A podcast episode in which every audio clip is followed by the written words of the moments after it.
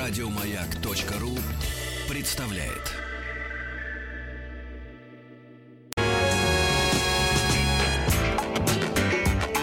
Сергей Стилавин и его друзья. Пятница.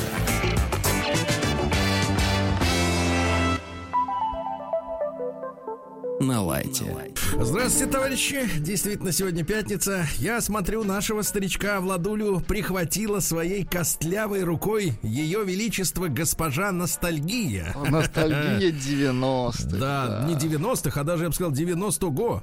Это же самая-самая ранняя Да, да, история. да. Это начало, по сути, сэмплерной музыки, в принципе. Расскажите, пожалуйста, что такое сэмплерная, Сэмплерная музыка, музыка? когда используют просто кусочек какой-то записи, э, и используют его как э, некий звук. То есть его делают э, ритмичным, за- э, э, запускают по циклу. Получается музыка. Вот здесь бас он э, за- зациклен и барабаны. Ну, то есть крадут чужую Ну, музыку, по сути, да. Ну, режут. нет, ну, на самом деле дают новую жизнь. Новую Давайте так, жизнь. давайте назовем эту музыку следующим образом, в которой мы сегодня живем. Так. Музыка Франкенштейна.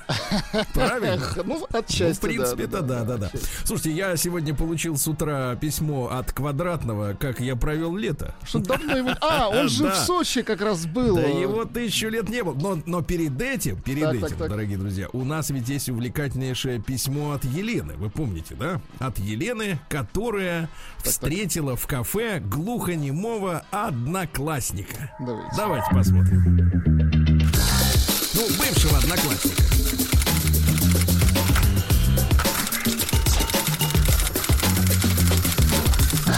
Приемная нос. Народный омбудсмен Сергунец. Ну что же, э, э, напомню суть э, проблемы. Вот, стоит сказать, пишет Лена, что, ну, они встретились как романтическая взрослая пара, да? Ну вот, вот, но, а она вспоминает, значит, соответственно, школьные годы, да, как они, странно, кстати говоря, что они вместе учились, ну ладно. Значит, стоит сказать, что его особенность не доставляет ему неудобств, а в лихие 90-е, пользуясь ловкостью рук, воришка он был отменный. Мы, молодые девчонки, даже просили показывать его, как он незаметно мог снять с любой из нас серьги, цепочку, колечко. Сейчас же он имеет две квартиры в Москве. Ну а что еще надо, Владик? Да Две бо- больше квартиры. ничего. Одну себе, одну сдавать. Да класс. Да. Нет, так это на этом он не остановился. Одну в нашем небольшом городке. Понимаете? То есть, Это, если захочется вернуться, очень хорошо. да, который успешно сдает. Плюс 10 тысяч рублей пенсия. А это такой бонус Но приятный. это на БАДы. Мне кажется, это на БАДы. Такие подробности он сообщил мне по WhatsApp переписке. Но они сидели, разговаривали. Э, п- Говорить-то он не может, а она азбуку не понимает, да. Э, Вот. э, Да. Э, По переписке. На руке Rolex, на шее серебряная цепь ручной работы. Вот вы бы отличили цепь ручной работы от цепи Никогда. э, работы робота? Я бы Никогда. нет. Видишь, глаз наметан. На пальцах... Значит, ру- разбер- разбирается в цепях. Да-да, не одну сняла. Шутка. На Так. пальцах рубины и изумруды. Скажите, пожалуйста, Владик, а если бы вы были вот человеком бы авторитетным, скажем так, да? Ну, А, ну, хотя я, бы- я бы носил печатку. папаш. Не, не, не, ну какого цвета камень вы предпочли бы в это время суток? Не знаю. Да нет, ну я, я не по камням, Сергей. Нет? Нет. Цепь, цепь, Цепь, хорошо, конечно, хорошо, цепь. да, хорошо. Ручной Таким воротником, воротником жемчужным вокруг э, шеи, да. Так вот, э, э, на руке Rolex, на шее серебряная цепь ручной работы, на пальцах рубины и изумруды. В этот день я согласилась с Димой Зицером, что образование в наше время, чтобы жить не бедно, вообще не требуется. Потому что и образование вот у парня всего, а теперь внимание, Так, четыре класса. просто бывает так. Показываю фир, фингерс. Фюнф. Фиунф, фиунф это 5. Фир Хорошо. это 4, запомни. Но, видимо, и эти 4 проверочное слово BMW Z-Фир. Это такая маленький такой родстер Z4. Но, видимо, и эти четыре года школы потрачены впустую, потому что окончания и фразы в переписке напоминали речь иностранца. Ну, нет спряжений, склонений, ничего нет. Зато он щедро сыпал фото из интернета на тему «Я скучаю», «Мне грустно» и тому подобное. Каждый вечер мы встречались и катались по городу. Вот жучара, Мне было с ним весело, интересно и забавно. Вот смотрите, женщины иногда говорят, что вот хотят встретить мужчину, который бы ее веселил, да? А ведь веселиться-то она может даже с глухонемым. Ну, по большому счету, конечно. То есть ему не надо ничего шутить, шутки вот эти Говорить дурацкие даже не надо. вспоминать, да, и, сл- говорить, и что слушать не надо. Вообще её. надо- Это надо- нет, идеал как- вообще. Нет, слушать как раз он слушает. Да, не, он ее как раз, да, ну, типа, делает вид, что слушает, а на самом деле он делает, просто а реально слушает, но не отдыхает, слышит, да, это- отдыхает от Да, нет, смотрите, как информации. интересно у женщин, да, то есть они могут чувствовать себя комфортно с кем угодно. Главное, чтобы она в себе внушила, что ей комфортно, правильно? конечно. То есть речь идет о, о том, чтобы она занималась внушением, Ну, а не такая о том, чтобы... Форма шизофрении, да. Ну, это истерия называется у, у Добина. Но это другой доктор. Он все-таки говорит, что учиться надо. А, каждый вечер мы встречались, катались по городу. Мне было с ним весело, интересно и забавно. Да что там говорить? И приятно тоже. Когда мы делали остановку у реки, он... А теперь, внимание, Владик, так, а можно так. вот что-то такое с нашим вот саксофоном? Так, так, так, так, так, давайте, остановка у реки, все, нашел. Да. Остановка мы делали- у реки. Когда мы делали остановку у реки, он, стоя сзади, О, боже. нет, Владик, стоя, Сзади. массировал Господи. мне плечи и робко целовал в шею. Давайте пусть по- понемножко Сейчас, да, тем более сейчас а, вступит женщина, как Да, раз да, которой итак. массируют плечи. Итак, поцелуй вампира в шею сзади. Секундочку. Ла-ла-ли. А тело отзывалось, это называется. Класс. Да, Да. класс. К тому же никаких пошлостей от него замечено не было. Конечно. Слушайте, слушайте, а как пошлость может вообще быть замечена от человека, который не говорит? Нет, а человек, который сзади. Никак. Нет, нет, смотрите, но ведь пошлость, она же, она же в словах Ну, всегда. конечно. Правильно? Мне, мне кажется, наша Лена, она вообще как бы вообще в космосе или где, или в отрыве от, от земного пространства. Ну, вы не завидуйте. Давайте дальше. Очень интересно. Пошлости от него замечено не было. Ты представляешь? Очень Слушайте, хорошо. Вот это письмо вы- вызывает у меня ощущение, и у наших слушателей мужчин, что э, вообще, в принципе, тех вещей, о которых женщины так часто говорят, что им хочется, им вообще они не нужны. Они могут все сами все придумать на месте, сообразить. Давай, давай, сама, сама, сама, как говорил Михалков, да? Ах, это скромность. Она так подкупает. Он был скромный, оказывается. Тот, кто молчит, тот скромный. Делайте выводы, пацаны. Хорошо. Через неделю наших путешествий, неделю, Ничего он предложил, предложил в выходной сходить в ресторан, а после устроить продолжение ужина в отеле. Почему бы и нет? Строить серьезные отношения в мои планы не входит. Но это мы уже поняли. Отель так отель. Итак, мы сегодня знакомимся с технологией мышления женщины. Итак, в субботу в 20.00. Кстати, завтра очередная суббота. В 18.00 в день X от него поступило сообщение, двоеточие. Так. Пожалуйста, позвони гостиница. Хорошо. И три ссылки на отели. Я позвонила, везде занято. Город наш входит в золотое кольцо России. Очень хорошо. Поэтому летом найти по факту гостиницу или квартиру нереально. Все варианты забронированы еще с зимы. Отвечаю ему, что в предложенных отелях свободных номеров нет. Прилетает или, как говорят там, no шамбр. No шамбр. А, забронировано. Отвечаю, да? Прилетает от него просьба. Звони квартиры люкс суток. Так написано, суток. Судорожно да, искать, судорожно искать ночлежку, даже класса люкс в мои планы не входило, да и нужды такой не испытывала. Через 10 минут пишу ответ. Позвонила, везде занято. Он спрашивает, что делать? Отвечаю, я не знаю.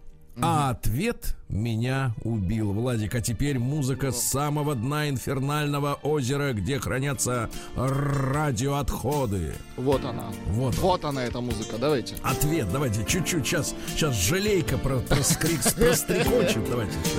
Жоры. Да.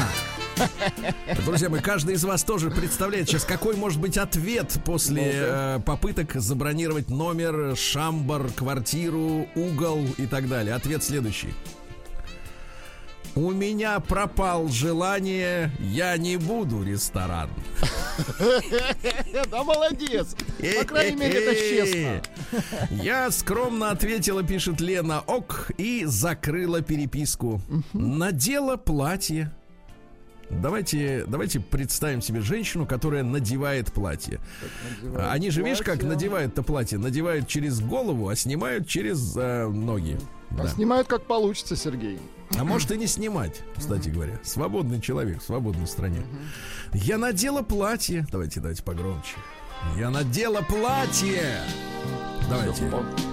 Пошло платье поверх тела. А я надела платье. А я надела платье.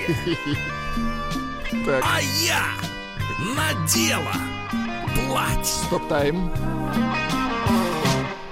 А я надела То платье. есть это уже четвертое, по-моему, да? По, Холодно. по счету. А я выпила бокал вина. Вот это красиво. Я выпила бокал вина. Огромный, знаете, на пол-литра. еще. И еще раз. Это уже литр. еще. Это уже полтора. И я поехала. И я. Секундочку. И я. Поехала. С подругами в ночной клуб. Класс.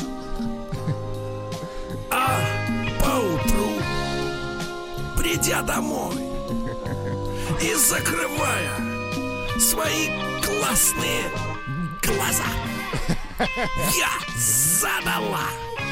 Я по тексту. Так, так, так. Задала Задала, так.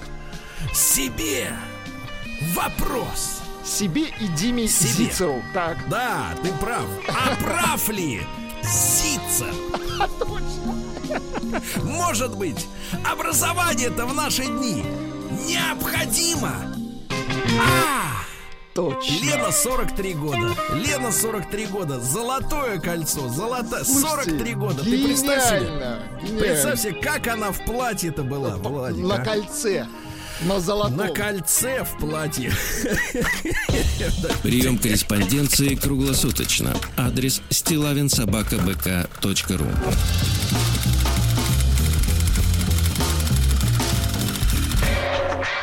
Фамилия Стилавин 2 Л. Ну что же. Ну, да, шикарное надо, конечно, письмецо. Шикарное. Письмецо, да, да, да, да, да. И выводы хорошие, Про- и ощущения прекрасные. совершенно точно. Да, да, да. Вот, значит, я, мне кажется, она провела все это время, вот все эти 10 свиданий или 7, на автономке полной. На- и ничего. Я вообще не понимаю, что ее расстроило в этом сообщении. А, так вот, э, наш квадратный Дмитрий. Давайте. Как я провел лето.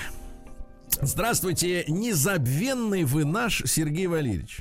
Это вы наш незабвенный. Дмитрий, как говорится, как получится-то, Дмитрий? Дмитрий Ква- Квадратыч. Давайте так.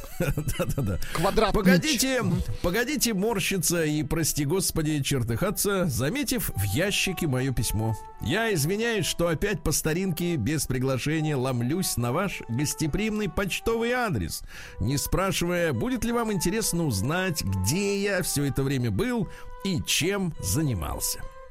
Итак, залив пенным последний островок приличия и стеснения, пожалуй, начну. Не спиться, точка написана. вот спится. видите, вот, вот тут Зицер не прав. Потому что если бы не было мягкого знака, то я бы понял эту фразу, что человеку не идет сон, понимаете, да? А когда он пишет не спиться с мягким знаком, значит Это он не может друг- спиться. Да, э, о другом совершенно. Да, вот так важен мягкий знак, друзья мои, в словах. И товарищ Дмитрий Квадратный Почему бы тебе, Дмитрий, на свободное время, а его у тебя, а другого у тебя нет, вот, не подучить, наконец, вот э, спряжение глаголов, а? Почему бы, Дима? А? Вот тебе же уже не, не, не 20 лет. Квадратыч. Даже не 16. А? да. Напиши. Ну-ка давай-ка. Только сейчас вернулся из Москвы, отмахав 700 с лишним километров от дома до места пребывания. Хоть и выкушал я уже литр, Ничего себе. Ну, ну, с напи- надеждой, что расслаблюсь, но чего-то все еще в напряге. И вот он напряженный бедолага садится к компьютеру.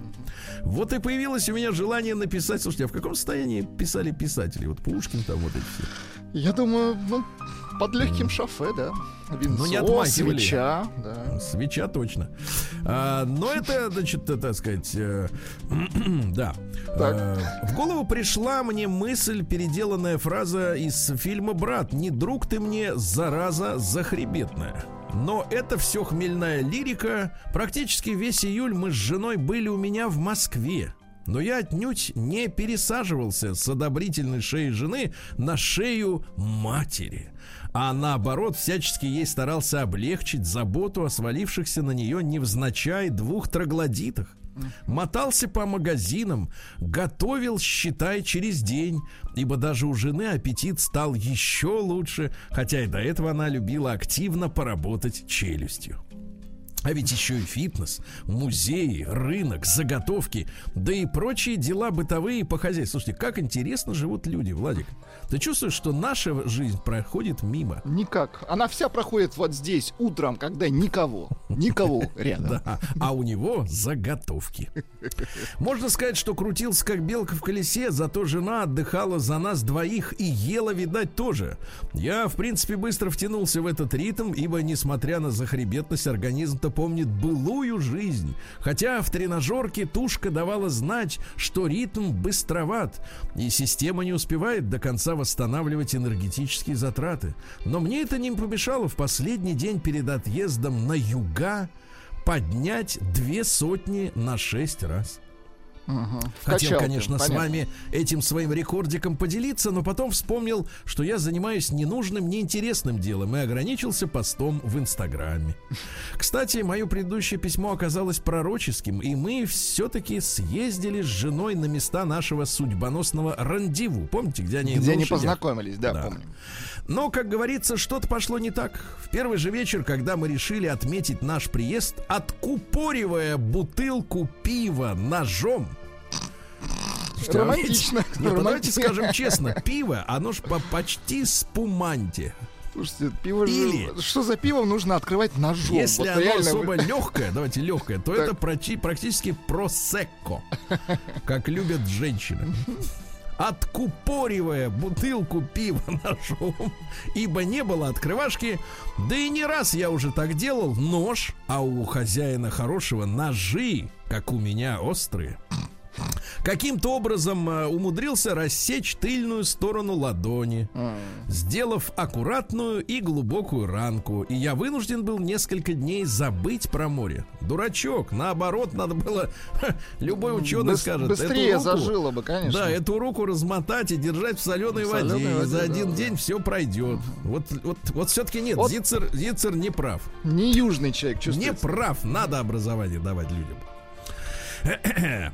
И я вынужден, да. Дальше было еще круче. Дождавшись, пока рана хоть чуть-чуть затянется, побултыхавшись в море пару деньков, мы с супругой решили вдарить по рафтингу. Ну, это когда на надувном э, корабле вниз вдоль по штрассе, как говорится. В итоге я попал на рафт, где было четыре гребца, три худеньких женщины и один я. Остальные пассажиры были дети, моя жена и инструктор. То есть там были женщины и отдельно его жена. Короче, после этой затеи меня сильно начало колбасить. Была дикая слабость, затрудненное дыхание, жуткие головные боли, которые снимались только холодным компрессом или холодным душем. Пережив кое-как ту жуткую ночь, вызвали врача, который так и не сказал, что же со мной, а сделал только какой-то болючий укол. После чего меня начало потихоньку отпускать, но на жаре мне еще пять дней становилось некомфортно и начинала болеть голова. Вообще, я никогда в мужских письмах не видел фразы «у меня болела голова». Ну, это вот первая фраза, наверное, за всю Мне кажется, историю мне ка- писем. Да, мне кажется, мне кажется, что вот образ жизни, он и формирует поведение, да? Вот если человек живет как женщина, ну, имеется в виду, за счет другого, то у него и голова начинает болеть, правильно, ночами, днями и на А рафте. знаете почему, Сергей? Потому что Да. стыдно. Да, стыдно, стыд, он весь туда уходит, в голову. Боль. День взятия Бастилии пустую прошел. 80 лет со дня рождения. Ух ты, а ей уж 80. Каждый Так, товарищи дорогие, сегодня с нами Владик. Это Доброе, замечательный да. человек, да. Он знает. А, сегодня же мы будем поздравлять в том числе и Владика. Да, так, так, и так, всех наших ну-ка. уважаемых, многих-многих слушателей, не всех, многих, конечно, потому что сегодня замечательный праздник. Сегодня день офицера России. Очень Браво. здорово. Поздравляем всех офицеров. Слушайте, а где ваша форма вообще? Вот не помню. Давно было дело. Ну как это? Это же офицер. Ну, как Нет, не офицерскую помнить? нам не выдавали. Нам какую-то да- да- да- да- дали морскую, и потом вот куда она делась, я не помню. Ай-яй-яй, Владик, надо точно раздавать. Ведь ты же моряк, правильно? Моряк, моряк. Ну. Двухнедельный. Сегодня, да, сегодня Международный день поминовения жертв терроризма. Да, это такая история, это очень печальная. День сбора диких трав сегодня. Вот, Хорошо. видите. Вы не хотели бы стать, в принципе, на досуге травником? Ну, Травником нет, не хочется. Я боюсь заиграться просто с травами. Понимаю. А, День Стрибога. Это бог ветра у славян, который родился из дыхания рода. То есть тот дыхнул, и этот родился. М, Имя восходит к древнему корну, корню стрек. Это означает старший. да? Ну и будучи повелителем ветра, Стрибог э, может вызвать или, напротив, прекратить бурю. Да? А, вот он вместе с Перуном повелевает также громом и молнией. Они вообще братья, братишки. Да, да, да, да, да. Сегодня день старых бурдюков, Владик. Бурдюков. Ну, это там, где хранится пойло. Да, дальше вам понадобится смекалка и Яндекс. Смотрите, день спумони, Владик. Пумони. Да, ну Даже не представ- пока. Ищите пока день спумони. Ну, давайте мы посмотрим, как быстро современный человек может пальцем тыкать в стекло. э, в, даже- Пумони представляет собой Спумони. формированное мороженое, состоящее из, сло- из разных слоев. Ну, понятно. Такого и не видели. Непростое, даже, да, мороженое. Да, непростое Многослойное. А сегодня отказывается день без косметики и макияжа. Очень для хорошо, женщин. очень Ну, хорошо. я перевожу его следующий. День я опять одна. Дальше. э, Ужасный праздник сегодня, конечно. День называется так. Международный день секса. Ну и, наконец, Мирон Ветрогон. Вот, э, ну, видишь ли, со Стрибогом-то они, как бы, так сказать, в паре, да? Мирон Ветрогон. Э, Ветры, ветрогоны, пыль погнали по белу свету. Зарыдали по красну лету. Лето-то кончается, Владик, а? Лето кончается.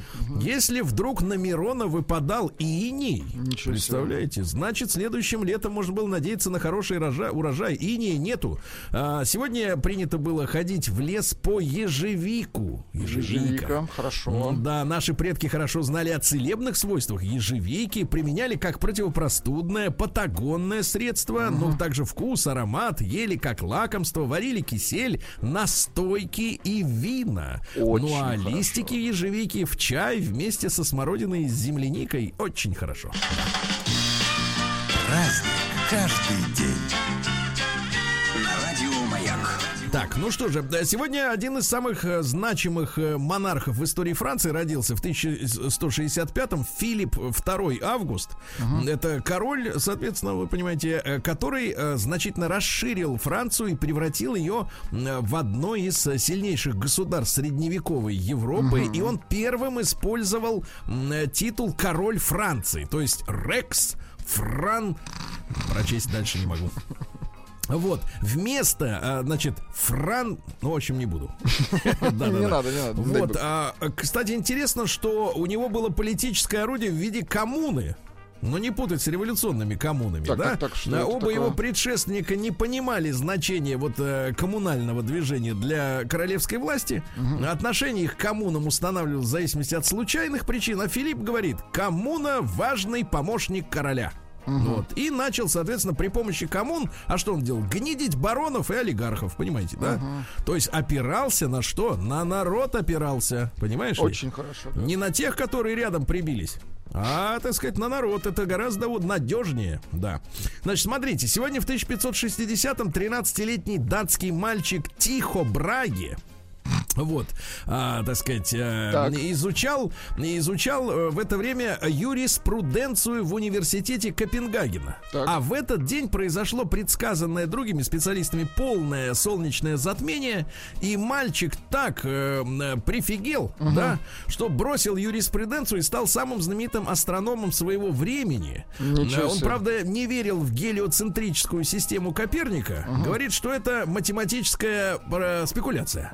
Вот, он предложил комбинацию, вот, вот следить за руками, учений Птолемея, ну, средне, даль- давнего, да, товарища, и Коперника. Значит, он, он считал следующее, что Солнце, Луна и звезды вращаются вокруг неподвижной Земли, Так. так? А все планеты и кометы, все остальные, уже вокруг Солнца. Понимаете, да? При этом суточное вращение Земли Браги тоже не признавал. Суточное. Да, но в принципе, я опять же говорю, если мы Эйнштейна берем за основание, да, то все же относительно. Кто вокруг кого крутится? Ну, крутится и крутится. Но неважно. Э, Значит, э, он нелепо умер. Нелепо умер. Следуя придворному этикету, Так. вы представляете, не мог выйти из- из-за королевского стола и умер от разрыва пузыря. Ничего себе. Ай-яй-яй, Жесть какая. да. Говорит, встать не мог. Вот так вот, да. Э, Сегодня у нас э, скрипичный мастер в 1698-м Джузеппе Антонио Гварнери. Э, Звали его Дель Джезу. Ну, п- п- кличка у него такая была, да? И э, говорят, что это круче, чем Страдевари. Ну, вот нашему знаменитому таджикскому скрипачу это известно как никому. Это очень да. дорогие инструменты, да? Очень дорогие инструменты, а у Рустама есть. Очень хорошо. Надо бы найти Где-то где. под кроватью, Да, да, да. Гварнери, так и говорит, достанет, бывало, из-под кровати и говорит, моя Дель Джезу. Ну вот, э, сегодня у нас э, в 1735-м родился Тобиас Фюрно. Это английский морской офицер, который первым обогнул земной шар в обоих направлениях. То есть обычный человек, ему зачем туда-сюда кататься? Не надо. да, а этот, значит, вот по- поплыл на корабле Дельфин. Дельфин, да. А в 1789-м Агюстен Луи Коши это французский математик, кстати, был и почетным членом Петербургской академии наук. Один из основоположников теории аналитических функций. Так, голова начинает нагреваться. Математик, значит. Да, значит, у него такая история. Э, матема, механика сплошных сред он изучал. Но это, кстати, нам более-менее понятно. Механика. То есть мы, например, строим дом из бетона, правильно? Там же сплошняк, правильно? Но надо понять, какие там будут происходить внутри движники под воздействием массы и всего остального. Очень важная тема. Механика все-таки это более-менее понятная тема-то, да, Владик? Нам с тобой. Относительно. Вот, в тысячу- Мы без механики из нас были прекрасны. В 1831 Не дай бог, Джон. Хэмптон, да, запатентовал подъемные жалюзи. Ну, понимаете, да, на окно. Ну, щас- Ролл ставни. Не-не-не, именно помните, были такие жалюзи пластмассовые. Особенно они были модны в 90-е, там, в 2000-е годы. Пластиковые такие полоски. Да-да-да. На, ви- на веревочках, да, их можно было повернуть углом другим, там, к Ну, солнцу, или молодец, подтянуть да. наверх. Так а как придумал-то? Работал сперва чувак хирургом, Так. а потом говорит, не, мало. И поехал работать на заокеанские, в заокеанские владения Британии э, контролером осужденных. Ага. И жалюзи он придумал для тюрьмы. Это тюремное изобретение, чтобы закрывать окна. Ввел порку в качестве наказания и восстановил одиночное заключение. Ну, в общем, был, говорят, э, жутким такой. этим деспотом. Но придумал жалюзи, да. А, В 1860-м Леонид Петрович Радин родился. Это профессиональный революционер, ну, то есть не работал. А, Вот, поэт и, кстати, еще и изобретатель. Он был учеником э, Менделеева, представляете? А что такое ученик Менделеева? Значит, мог э, бомбу, правильно, это Ну, самое, почему сразу сварить, бомба? сварить. Просто башковитый, да. Ну, посмотри на него. Ну, бомбу же. Это что революционер. Значит, выпустил под псевдонимом Яков Пасынков Так. э, научно-популярную книгу под названием «Простое слово о мудреной науке», но при этом был одним из руководителей, Московс... руководителей Московского рабочего союза. Э, Написал стихи, музыку для марша «Смело, товарищи, в ногу». А, да вы Помните? что, это его, конечно, помню.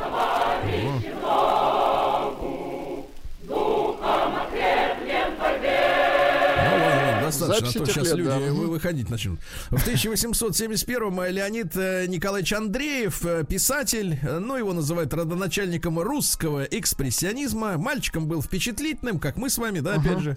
Вот, э, поступил на юрфак Питерского университета, потом э, э, умер отец, э, кончились деньги, Так. начал злоупотреблять алкоголем. Ай-яй-яй-яй-яй, Да, да, да. Потом была любовная неудача. Знаете, когда мужчина... Сегодня-то, вот посмотри, есть мужчины с неудачами? Нет. Если есть деньги, кэш неудача. Все. Она Пожалуйста. гарантирована. Удача. Предложений Да. очень Да. разнообразные. И представляете, пытался покончить жизнь. Его даже в церкви, так сказать, не пускали, потому что таких людей туда не, не очень жалуют. Ну и, э, значит, соответственно, потом произошла первая революция. Вот он смотрит, о, революция, буду революционером. Октябрьскую, правда, не принял. Ну и в девятнадцатом году скоропостижно скончался от порока сердца. Вот так вот и жил, да был Леонид Печально. Андреев, да. В 1872-м О, О, Обри Бёрдсли родился, или Бёрдслей, как его иногда называют. Ну, э, английский рисовальщик, э, романтический, иногда даже очень фривольные картины, да. Женщинам очень нравится. Там, ну, это ар- арт-нуво, как говорится, да, вот там все вот эти изгибчики и так далее. А Что касается личной жизни, э, неизвестно ничего ни о связях ни с женщинами, ни с мужчинами. М, Какой Вот, скрытный. Правда, его посещали, так сказать, э, перверты вроде Уайлда. Да, да, да, Ну, посещали. Ну, не будем, знаешь. Джон Грей посещал, Так. посещали. Ну, может быть, ка- картину Ну, хотели советовались, заказать. Конечно, конечно, советовались. Что как, куда как. Да, да, да. Ну и рано, к сожалению, помер. Но картины, рисунки вот эти вот, они, конечно, замечательные. Да, да, да. Американский мультипликатор Фриц Фле- Фрейлинг в 1906 году родился. Э, Но он, прежде чем стать ведущим э, мультипликатором на Warner Brothers, он набирался опыта, в том числе и у Диснея. Он п- э, придумал розовую пантеру. Вот О, этот чувачок. круто. Да, розовую пантеру. Пять премий Оскара получил за эти все э, свои дела. И сегодня в 1911 году э, самую знаменитую кражу э, картины э, совершил, э, совершил, сейчас скажу, кто совершил, э, мужик совершил. Мужик, а Вин- что украл-то? Винченцо, Винченцо Перуджия. Украл он э, во Франции Мону Лизу, Джаконду Леонардо да Винчи, а украл почему, говорит, потому что Наполеон Так. в свое время вывез это полотно из Италии. И Винченцо хотел, чтобы восторжествовала справедливость, чтобы Мона Лиза вернулась на родину. Молодец. Вот, но дали ему 7 месяцев тюрьмы за это дело, а потом пошел гулять дальше. Да, ну и в 1912 году Александр Эммануилович Нудельман родился. Это наш конструктор авиационного вооружения. Очень важно, когда, вы понимаете, вот если, например, у вас винтовой самолет, Так. Ну, с пропеллером, Да-да-да. а не сразу же научились э, э, пулемет вставлять прямо вот в центр вала вот этого крутящего. Да, а он же стоял сначала по бокам, и надо Чтоб было так синхронизировать, да, да, да, надо было Вы- синхронизировать, чтобы пули пролетали мим между лопастями, но их не, не, не ранили. портили, понимаешь? да. Вот решил вопрос. Да, Молодец. да. А В 1913 году Виктор Сергеевич Розов, драматург, вечно живые. Ну вот э, ф- ф- это пьеса, фильм «Летят журавли». Все вы знаете, да? Консуэла Веласкес в 20 году родился, родилась, извините, Консуэла. Э, Вот, э, мексиканка, которая написала песню «Бесаме мучо». Без самого... У нас А где-то мы- есть Наделя? Без Ну, конечно, оно есть. Без самого Да, э, перевод такой. Я, я прошу, целуй меня жарко. Жарче, да. Но там А, э, перверта есть. вот, Там понимаешь? дальше, да. Так жарко, что если бы ночь нам осталась одна... А, так жарко, что если бы ночь нам осталась одна. А, ну, то хорошо. есть а, одна и все. И сегодня в 20 году родился Кристофер Милн, это сын Алана Милна, э, про которого было написано, но которого папа не любил. Вот так. Физики и лирики. шоу Маргариты Митрофановой и Александра Пушнова. По будням с 11.00. Товарищи дети, ищите «Маяк» в интернете. Все о музыке, которую исполняют стоя, в подкасте «Хочу все знать. Школа рока» Кирилла Немоляева. Понимаете, из ничего же это все выходит. Такое ощущение какой-то таинственности. Да, да. И вдруг такой... Тых, тых, тых, тых,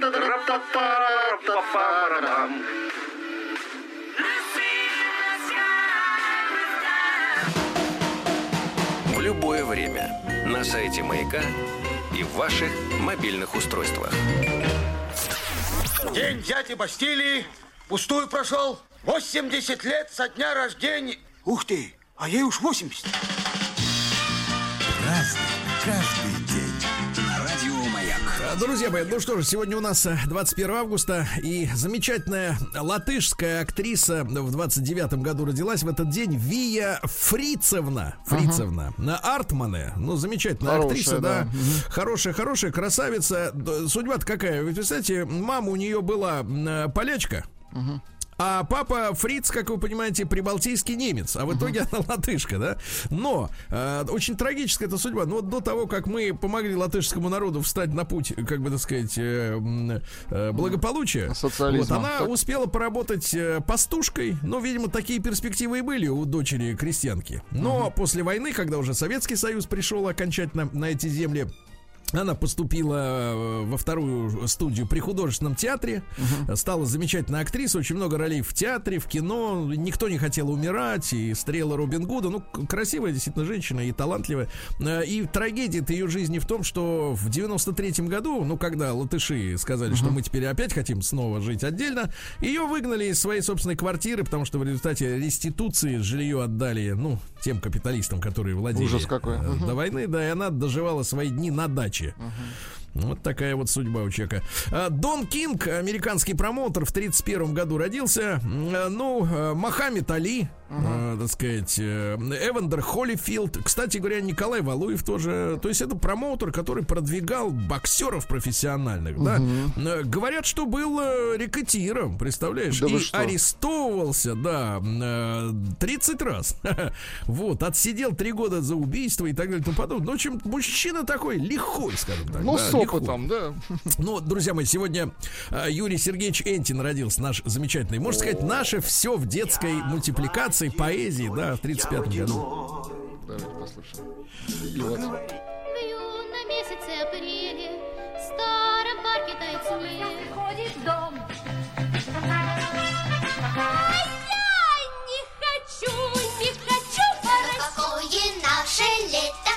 зимнее. заявки на лечебные Расскажи, Снегурочка, где Ну и так далее. Гениально. Юрий Сергеевич, да, я, к счастью, э, был, с, э, являюсь, э, так сказать, знакомым с ним лично, был у него в гостях на даче, вот, и брали мы такое большое интервью, вот, и замечательный мужчина, тонкий, с юмором, замечательный. Да, да, сегодня в 43 году в СССР было принято постановление об образовании суворовских и нахимовских военных училищ для детей воинов Красной Армии, детей партизан. Очень хорошо. Вот, э, а, которые остались без родителей из-за того, что, ну, война, вы понимаете, да? Э, Сегодня у нас... э, а, в, в 1952-м Джо Страмнер родился, Страммер, извините, из группы Клеш. Вот, есть. Ну и так далее. А давайте по-другому. Смотрите, Лондон Каллен, да? И другой человек, родившийся в этот же день, но спустя сколько? 10 лет. В тот же день в день. Витя Рыбин. О боже, Витя Рыбин, да, сейчас секундочку, это же где-то был, понимаешь ли. Ну, песня давайте. достаточно отвратительная. Наш Борька Бабник, наш Борька А вы с Бабник. Клэш сравните. Мне кажется, очень что-то есть родственное между ними. Мне кажется, ничего. Наш Борька бабник. А у нас по мажористи, да? Да, да, да. Нет, ну звучит нормально. отвратительно, да. Значит, Кэрри Энн Мосс в 67 году родилась женщина в латексе из фильма «Матрица». Тр- Тринеты, да, по-нашему. Но сегодня, в тот же день, кстати, родился Серж Танкян. Родился он в Бейруте, ныне разрушенный по непонятной причине, то ли бомба, то ли еще что-то. Лидер System of a Down. Голос у него хороший. Да, ну что, это уже армянская группа-то получается. Ну, по сути, да. Да, да, Такая. да. Там, значит, э, организовали они с Малакяном, с Хачатуряном, э, с Салад- Сададжаном, и, и еще пришел потом Далмаян. И все они, значит, собрались в эту команду. Армянский рок, да, Ну, да, вот. совершенно Ну, верно. к- талантливая команда-то, да? Вот. А Очень родился, крутые, видите, да. в Бейруте родился, в Бейруте. М, Вот. Сегодня Николай Сергеевич Валуев родился в 73-м. Да, Николай Сергеевич. Поздравляю. С днем рождения, да-да-да. Вот. А в тот же день родился Сергей Михайлович Брин. Смотрите, какие люди разной судьбы, да? Вообще абсолютно. Но один из создателей Гугла. Да. Вот, но это если бы его, конечно, не вывезли, э, так сказать, за границу э, на рубеже 90-х, то, конечно, э, в принципе, бы Гугла бы, может, может и без Гугла бы обошлись бы, да? А, а, ну что ж, давайте, Владик, вот вам нравятся красивые женщины, я знаю, Так. ценитель. А В 77 году родилась Анна Юрьевна Плетнева. Это кто такая? Э, Вот из группы «Винтаж». Помните такая вот? Ну, назва- название знакомое. С Кориковой там они. это, Я понимаю, голос узнать сложно, согласен. А, В 81 году ученые э, впервые сообщили об угрозе глобального потепления на Земле именно в этот день. В каком году? э, В 81-м. 81-м, То есть вот э, тему эту начали продвигать в 1981 году. В 86 году родился Гусейн Болт. Ямайский э, легкоатлет, самый быстрый человек на планете, ну, понимаете, да? Самый быстрый, поэтому, собственно говоря, его и не догнать, да? Ну и что у нас? А В 87 году э, родился человек, которого, фамилию которого мы часто э, слышим в новостях спорта, Антон Владимирович Шипулин. Родился он в так. Тюмени, но чем интересен? Вот понимаете, Владик, э, очень хорошо, когда вот люди вот иногда в запале что-нибудь скажут, а потом, вернее, плохо, забывают. А Антон Владимирович запомнил. И смотрите, 20 июня 18 когда у нас шел чемпионат мира по футболу. Вот, Шипулин был так восхищен игрой нашей сборной, Так. и в частности э, форварда нашего Артема Дзюбы, что он сказал в интервью, я готов подарить ему лыжи. И теперь внимание, Так. 1 марта 19 то есть вот 20 июня обещал, а 1 марта 19 подарил. Да лыжи. молодец. Умница это, мужчина. это очень хорошо. Ну и немножко не, не, не такой не, не веселый день. В 99 году в городе София, это Болгария, Так. С пятой попытки местные вандалы взорвали мавзолей Георгия Димитрова. Помните болгарского руководителя, который, как и Ленин, лежал до 90-го года, потом его, значит, похоронили, а, и, и, представляешь, пять раз не могли взорвать, потому что так хорошо, Хорошо наши инженеры все да. Мгм. запланировали, чтобы ни ядерная бомба его не брала, э, пуля не брала, ничто не брала. Не, ну пуля-то точно уже не возьмет. Ну ладно. Пули не возьмет. Да, вот такой сегодня день. Очень хорошо. Да.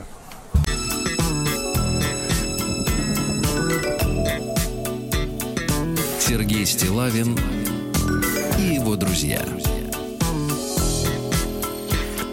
Пятница.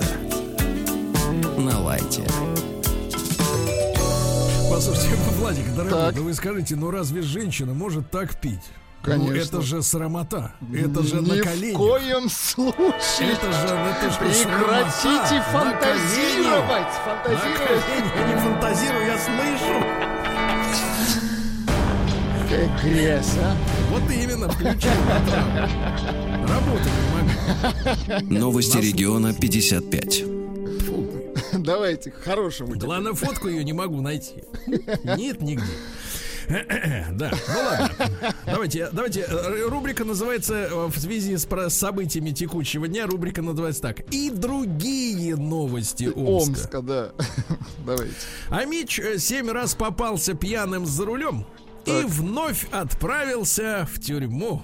Да, вот так вот. Хорошо. Семь раз. На, давай так. Семи смертям не бывать, а одной не миновать. Да, 37-летний местный житель ездил и на машине, и на мотоцикле, и на мопеде ездил. Да-да-да. Бу- эм, Значит, он в декабре 2019 года освободился из колонии, где бы отбывал уже наказание за пьяную езду.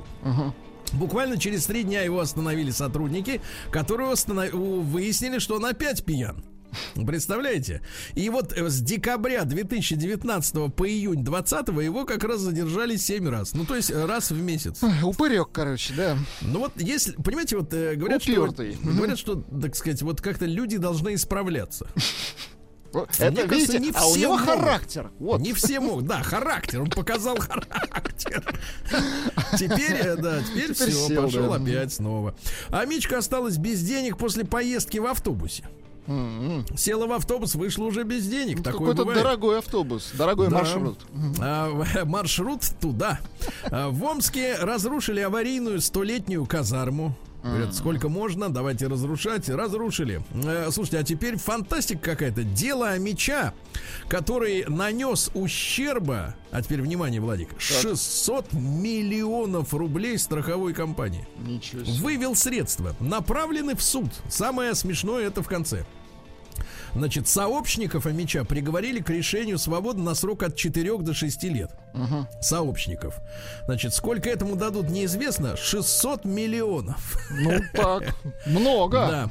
А в Омске за 4 миллиона продают экстравагантную квартиру э, на улице Маркса. Так. Э, Значит, там есть кинжалы на стенах, Мгм. голова животного на входе. Ну, э, голова не настоящая. Там ну, охотник, что ли, настоящая. жил какой-то? Ну, э, жил и живет пока Или что, да? егерь. Самое смешное, Так. что общая площадь составляет 57 квадратных метров всего лишь, да? Там висят головы, рога, сабли, амулеты, портрет коня висит. Вот, да-да. Квартира светлая, преобладают бежевые оттенки. В кухне-гостиной расположен камин. М, Вот, ламинат есть в квартире. Очень хорошо. Э, Двери есть в квартире, так сказать. Двери есть да. в квартире, очень хорошо. Да, да, да. Кстати, дом находится у остановки под названием Голубой огонек. Да, да, да. Дальше Амич положил вещи на крышу автомобиля, а потом забыл их забрать и поехал. Вещей нет, все. Ай-яй-яй. Да, да, да. Где-то упали вещи куда-то. А в Омском а, суде по уголовному делу подполковника местного э, фигуранты начали подставлять друг друга. Видите, как спасаются шкуры свои, да, спасают. Оказавшийся на помойке породистый пес Арчибальд выздоровел, товарищи. Очень хорошая новость, да. Вы спрашивали. И Как- готов... как там Давайте Арчибальд? Заголовок следующий, Владимир, смотри. Ну-ка. Выздоровел и готов к встрече с новыми хозяевами. Но готовы ли амичи? Да. Амич обнаружил на своей машине августовский снег. Какая-то химоза выпала человеку на капот, да. Ну и давайте, что у нас что-нибудь такое интересненькое, да. Пожалуйста, вот, пожалуйста, да. Значит, такой новость семейная. Многодетная мать из Омска пожаловалась, что брат выгонял ее из дома, а сестра отняла у нее детей. Да. Ничего себе. Вот такая вот жизнь.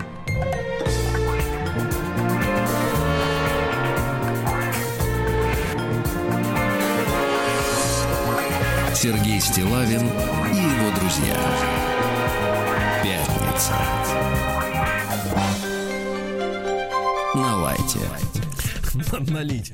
Да. Ну что же, э, диетолог рассказала, как э, помочь э, справиться со стрессом. Надо есть орехи, овощи, зелень. Да. А, а вот о том, что надо исключить причину стресса, они почему-то не говорят. Что-то надо менять питание. Я вот этого не понимаю. Названы любимые книги москвичей для чтения в метро. Так. А знаете, кто на первом месте? На первом месте фамилия, которую, в общем-то, в принципе, не каждый выговорит. Но она на первом месте. Уильям Текерей. Ничего себе. Ага, ага. Лю- любят читать в метро. На втором месте, ну тут все понятно, Морфий. Булгакова. Ну, это И классика. на третьем Ницше со своим «Так говорил Заратустра». Да ладно. Круто. Да, вот, э, вот они читают в метро, это понимаете? А вы вот хоть нам по, поверху и ничего не читаете. Я слушаю, да. Вот именно. А, Автор, нашумевший в Новосибирской выставке, напугал поклонников э, страшным объектом. Э, Дело в том, что в, в Красноярске живет художник Слонов. Так. Вот. Слонов, художник Ну, известный, например, кстати. прославился такими объектами, как, например, железные кокошники.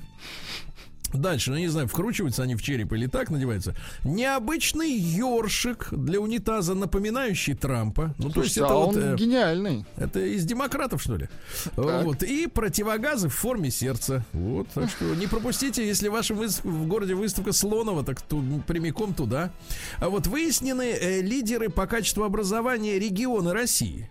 Оказывается, ну, понятное дело, на первом месте, понятно, да? А, вот, э, Москва. Столица. Но есть и другие с высокими показателями регионы. Волгоград, Курская область, Кострома, А Санкт-Петербурга там нет?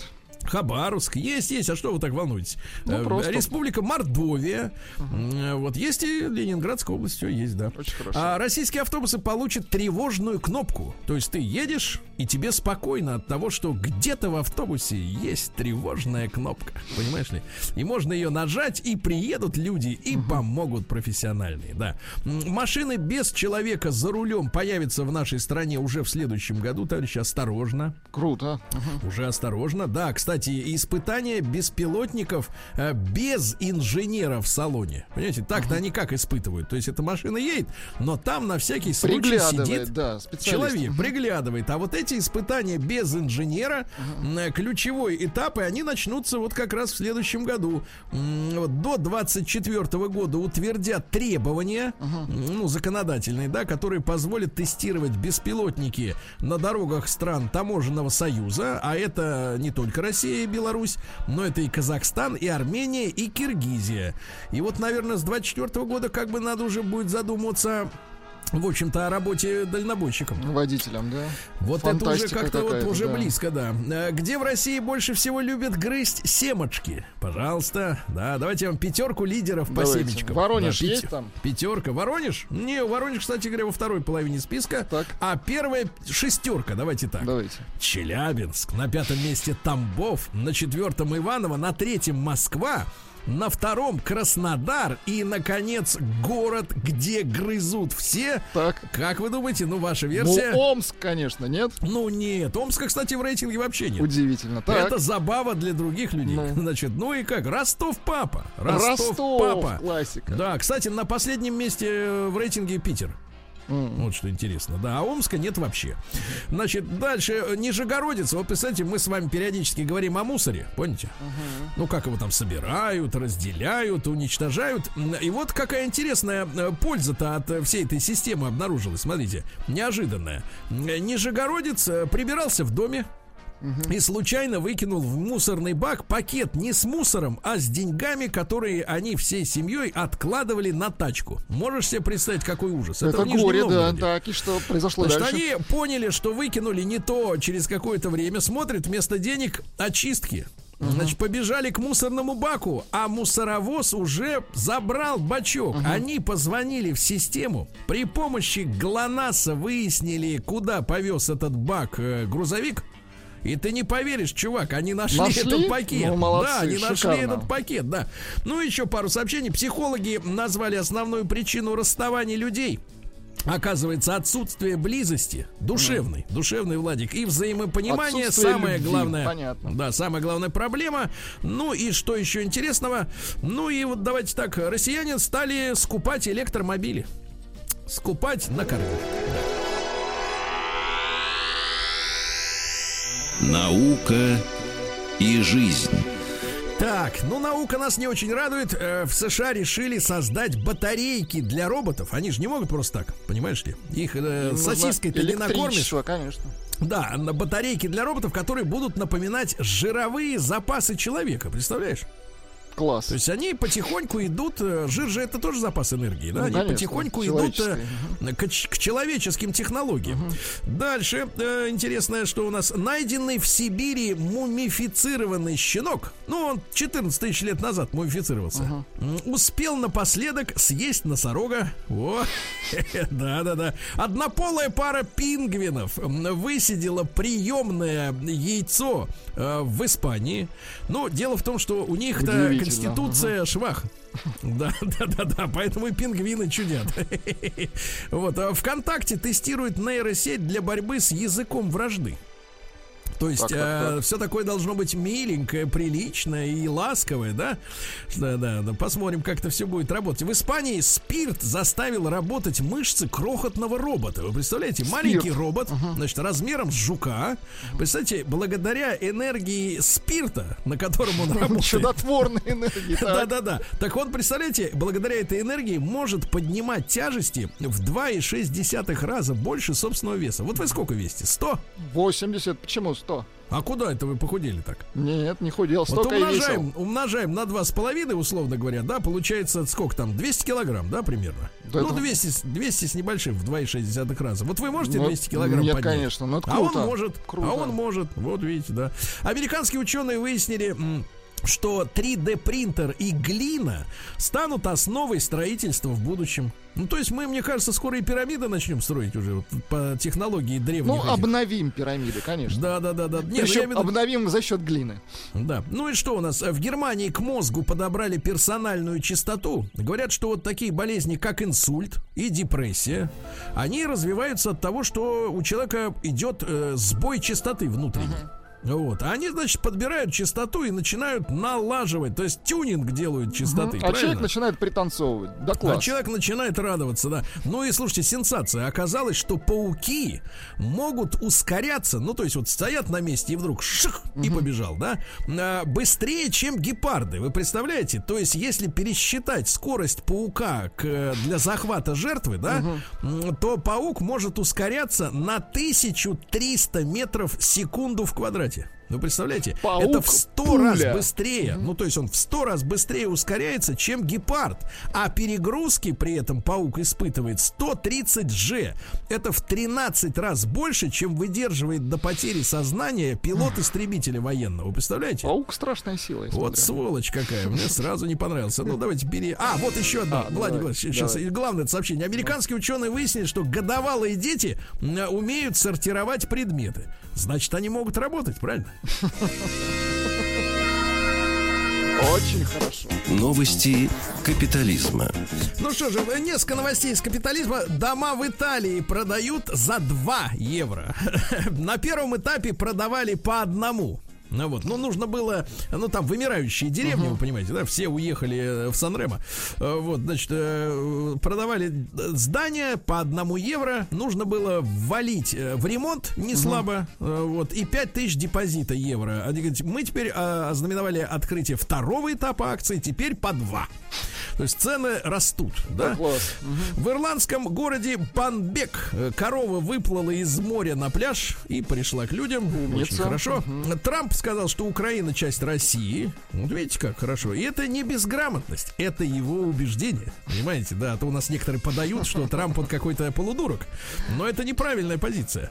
А Apple сделала секретный девайс для правительства. То есть снаружи iPod выглядит как iPod. А внутри... Но внутри у него специальная правительственная начинка. Слушайте, а ведь они делают специальные аппараты, например, для продажи в России, да? Да.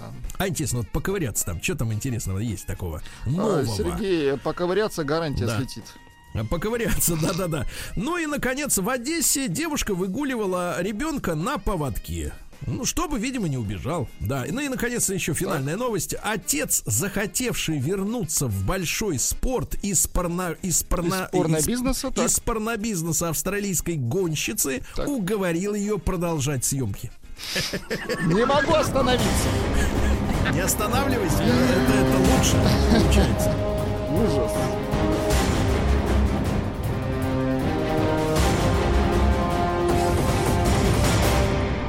Россия Криминальное. Ну, давайте что-нибудь хорошее. Давайте. В Москве поймали грабившего дорогие квартиры полицейского. Вы представляете? Это действительно хорошая новость. Значит, злоумышленники визуально определяли квартиры, где проживают наиболее обеспеченные граждане. Ну, то есть кактус на окне, наверное, да? Что, кондиционер, что там должно быть на окне? Вот. а Похищенное имущество они продавали за рубежом, в том числе в Монако. Ничего себе. Вы представляете? Вы представляете, в Монако продавали. То есть они что, квартиры в Монако Это фантастическая история какая-то. да-да-да, ну, товарищи, осторожнее, осторожнее. Снаружи все должно быть очень скромно, очень скромно. Ну вот фермера из Липецкой области обязали вернуть грант в 5 миллионов рублей. Ему дали 5 миллионов. Так, а Говорят, он? ты давай мясной цех строй. А он не построил. Пришлось. Подлец. Да, ну что ж делать, да? А в московском метро задержали эм, преступника, находящегося в международном розыске, ребята. На станции Третьяковская, в самом центре, рядом, понимаешь ли, галерея, да. Причем остановили таково пассажира без билетника. То есть человек в розыске, а он еще и за билет не платит. А? Ай-яй-яй. Да, да, да, да, да. А, житель Ус- Усть-Камчатского района обокрал односельчанина, потому что того долго не было дома. Ну, со скуки, со скуки, да, да, да. Вот, жительница мяса без маски пришла на суд за отсутствие маски и получила второй штраф за отсутствие маски. Слушайте, а эти маски, они чудотворны. Мне кажется, они так хорошо бюджет пополняют. Вот, Конечно. Замечательно, замечательно. Очень хорошо. Россиянка отдала гадалке 700 тысяч рублей за приворот. Приворот, видимо, сработал, раз Дорогой, такие хороший деньжища-то. приворот, качественный приворот. Приворот, переворот, как говорится, да? Ну вот, а в Алтайском крае селянин украл у соседки 5 бутылок водки и 3 арбуза, понимаете? Чтобы закуска градус не крала, правильно? Ну и против боровичанина, который порвал протокол в суде, возбуждено уголовное дело. А как же его теперь посадить без протокола, ребята? да? Протокол придется склеивать, прям по Протокол кусочкам. придется вы- выдать обратно, понимаешь Не, ли, да? напи- распечатать. Да, ну и давайте два- про да, малый да, бизнес, да, у нас же Давайте. много разговоров, что нужен малый бизнес, что без него, как бы, так сказать, ну плохо. А вот смотрите, люди этот сигнал уж слышат, да, и вот малый бизнес. Москвич создал сайт для жриц любви и заработал 500 миллионов рублей. Да класс. 500 миллионов рублей, да? Это- Не такой уж, давай так скажем по-советски, не такой уж он и малый, этот малый Это бизнес. успешный бизнес. Это победа.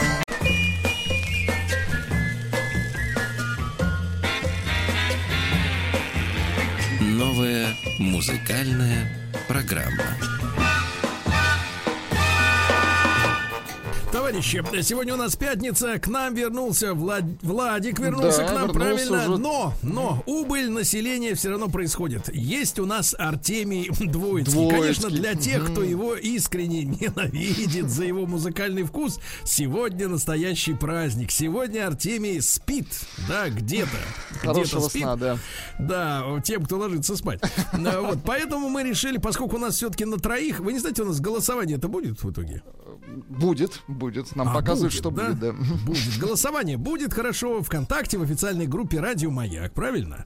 Вот. Ну и мы решили привлечь э, тогда, ну как бы очеловечить образ э, той прекрасной девушки, которая отвечает на ваши звонки, когда у нас там тема дня, и вы звоните к нам. Зовут ее Катерина. Вы Катерину пригласили? Конечно, она у микрофона. Здравствуйте, здравствуйте.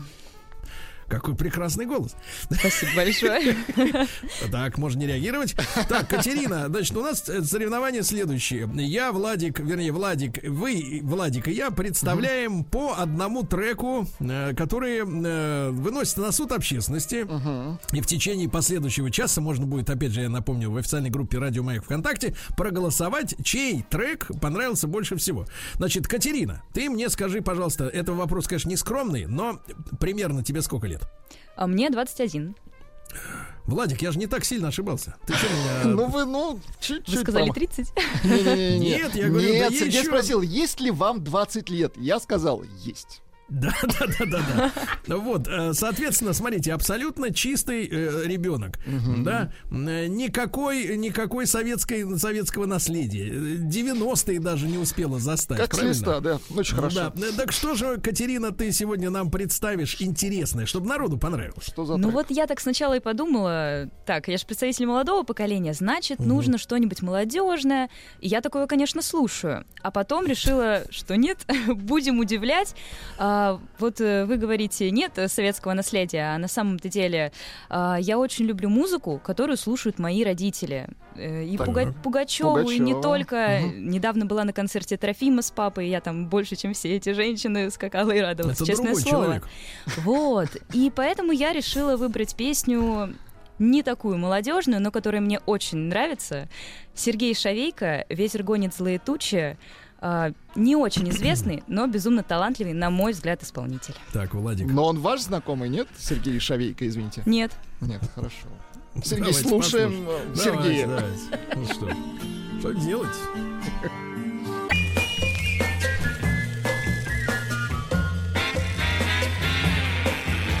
Новая музыкальная программа. Что, пишут, что, оказывается, не такая плохая музыка в Артеме была. Пишет, Вот. да, Артемия хочется вернуть. Ну, Ну что, бывает и так, бывает и так, ребят. Надо всю палитру понимать, понимаешь? Э, То есть э, черпачки-то разные. Да. Черпачки разные. Владуля, ну он требуется промокнуть. Ну конечно. давайте, я, Слезу. я, конечно, тоже Слезу. в легком шоке после вот такой музыки предлагать свою. Нет, ты не знал, что она есть. Да, Ну, что обычно бывает так. Но я зарубежным, поэтому вы можете расслабиться. Это будет не на русском языке. Есть такая певица. Певица в стиле э, соул и госпел. Английская, из Лондона. Зовут ее Иза Фицрой. Папаша. Иза Фицрой. А, она играет еще на рояле, на пианино, вы называете такой инструмент. Вот, а, шикарный голос, но она немножко академична. А здесь я нашел на нее ремикс, и прям, вы знаете, он очень задорный, прям понравился мне. Фицрой. И Айза Фицрой, вот так.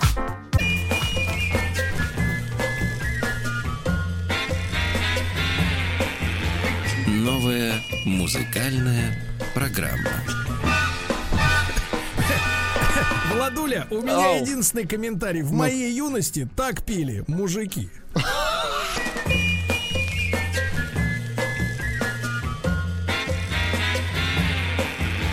Новая музыкальная программа. Друзья мои, ну у меня, у меня сегодня очень тяжелая миссия за- завершать эту трилогию. Значит, а, унылый из коптерки, а, значит, а, мужика-баба. И, соответственно, аж че, какой козырь тут может быть? А следующий, вы знаете, друзья мои, я сегодня позволю себе немножко пустить стариковские сопли. Давайте. Дело в том, что когда я был таким же маленьким, как наша Катя, и даже меньше, ну, когда Владик таким же был, да? На, на своего Вот. конька решили, да? Да, всё-таки мы взобраться? любили, мы любили, конечно, Modern Token, да. И я вне- по- посматриваю, я просто посматриваю, что делают Так. участники этого дуэта, пока они еще живы. Потому что Дитеру за 60 глубоко уже.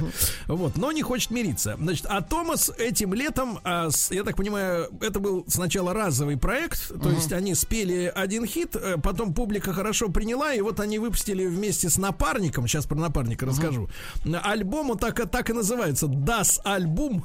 Вот, причем первые строчки сейчас в Австрии, м, в Швейцарии и в Германии, потому что он немецкоязычный. Нем- Первые немцам строчки нравится, да-да-да. Фактически они повторили успех Modern Token. То есть до этого Томас э, в сольном плане никого особенно не интересовал по-английски, когда пел. А спел он вместе с мужчиной, который его лет на 20 младше. Так, так, так. Значит, зовут его Флориан Зильберайзен. вот. И сейчас я сначала мы послушаем превью такое маленькое. Он в юности был выдающимся немецким аккор- аккордеонистом. Песня называется а, «Моя гармошка – это мой самый лучший друг». Давайте послушаем, с чего начинал. Октоберфест какой-то. Ну, это Deutschland. Мой самый лучший друг это моя гармонь, да. Мне Ну, послышалось, был он пропел офицерен. Да, да, офицерен, шпацерен, да. Да, короче говоря, Так. он был э, выдающимся юным э, этим... э, Вундеркиндом. Вундеркиндом, который пел народные немецкие Ну, вот эти понятно, вот да, да, мелодии. таким и вот они спелись. И, соответственно, записали альбом, заглавный трек, с которым я сейчас вам и включу. Называется он... Зовут его человека Флориан Зильберайзен. Почти Флоризель, но Флориан. Э, Песня называется «Она сделала это снова». Ну, то есть кинула мужика.